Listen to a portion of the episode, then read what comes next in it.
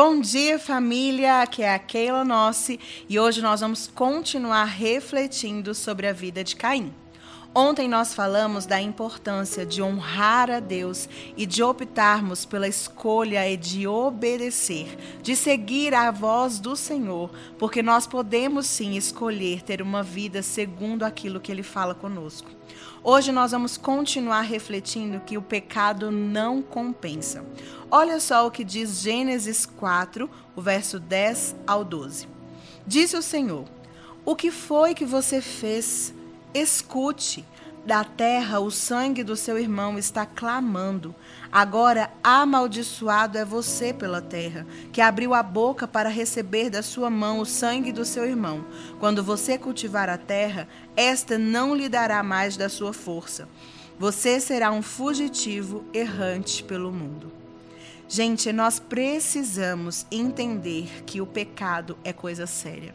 O pecado traz consequência para as nossas vidas. Caim começou desonrando a Deus.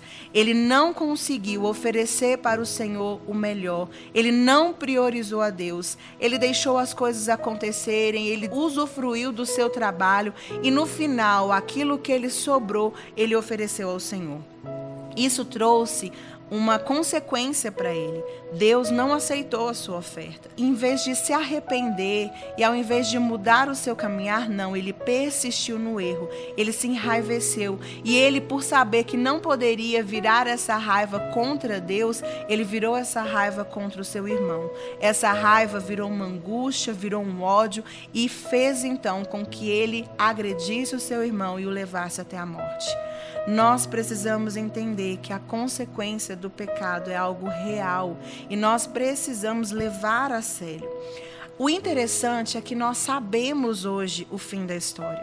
Nós sabemos que Jesus Cristo veio, que ele morreu por nós, que ele nos redimiu, que ele já nos deu a vitória, mas muitas vezes no nosso dia a dia nós não honramos ao Senhor e optamos por pecar, optamos por desobedecer, porque nós não estamos levando a sério que pecado é separação de relacionamento com o Senhor. Pecado precisa ser entendido e nós precisamos lutar contra ele com todas as nossas forças. Caim teve uma consequência muito drástica. Ele foi amaldiçoado. Ele não conseguia mais trabalhar e ter o cultivo da terra. Ele foi fugitivo durante todo o tempo que ele viveu. Isso não acarretou consequências somente para ele, mas foi para toda uma geração.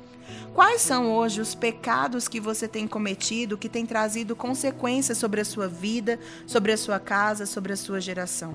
Você tem consciência dos seus pecados?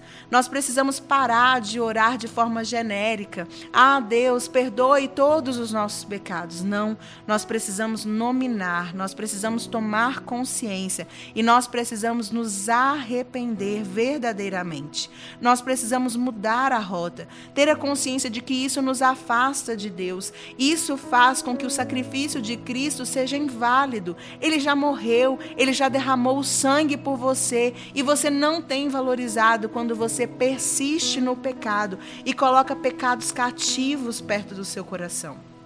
Hoje, Jesus está aqui dizendo para você: abandone, se arrependa, mude o seu caminho. Eu tenho uma vida melhor, eu tenho a vida para você. Saia desse caminho de morte.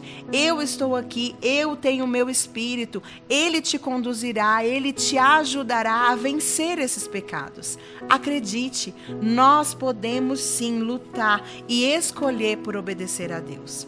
Então, nós vamos orar juntos agora nesse momento, pedindo: Deus, perdoe os nossos pecados. E que nesse momento você possa dizer o pecado do orgulho, da arrogância, da inveja, da prepotência, da autossuficiência. Diga para o Senhor quais são os seus pecados e se comprometa a lutar com eles. Vamos orar? Pai, nós queremos nesse momento reconhecer que nós somos pecadores. Queremos te pedir perdão pelos nossos pecados. Perdoa, Senhor, o nosso orgulho, perdoa a nossa inveja, a nossa prepotência, a nossa altivez. Perdoa, Senhor, os nossos lábios mentirosos. Perdoa a maledicência que há no nosso coração. Perdoa, Senhor, o nosso olhar realmente que às vezes traz cobiça. Senhor, vá perdoando tudo aquilo que está sendo colocado diante do Senhor. E Espírito Santo, nos oriente, nos ajude a lutar até mesmo ao ponto de derramar o sangue, ó Deus, para que a gente não venha mais andar no caminho de morte, mas que nós possamos receber a vida em Jesus Cristo. Jesus perdoa os nossos pecados, derrama sobre nós o teu sangue, nos limpa para que nós possamos ser santos como o Senhor é. Ensina-nos, ó Pai, realmente a viver uma vida contra o pecado e a acreditar, ó Deus, que aquilo que o Senhor fez por nós é suficiente. Nos ajude, Pai, a viver uma vida em conformidade com a tua palavra e a levar a sério a nossa vida de santidade. Esteja conosco, Espírito Santo, é o que nós te pedimos em nome de Jesus. Amém. Que Deus te abençoe nesse dia e nos vemos amanhã. Até lá!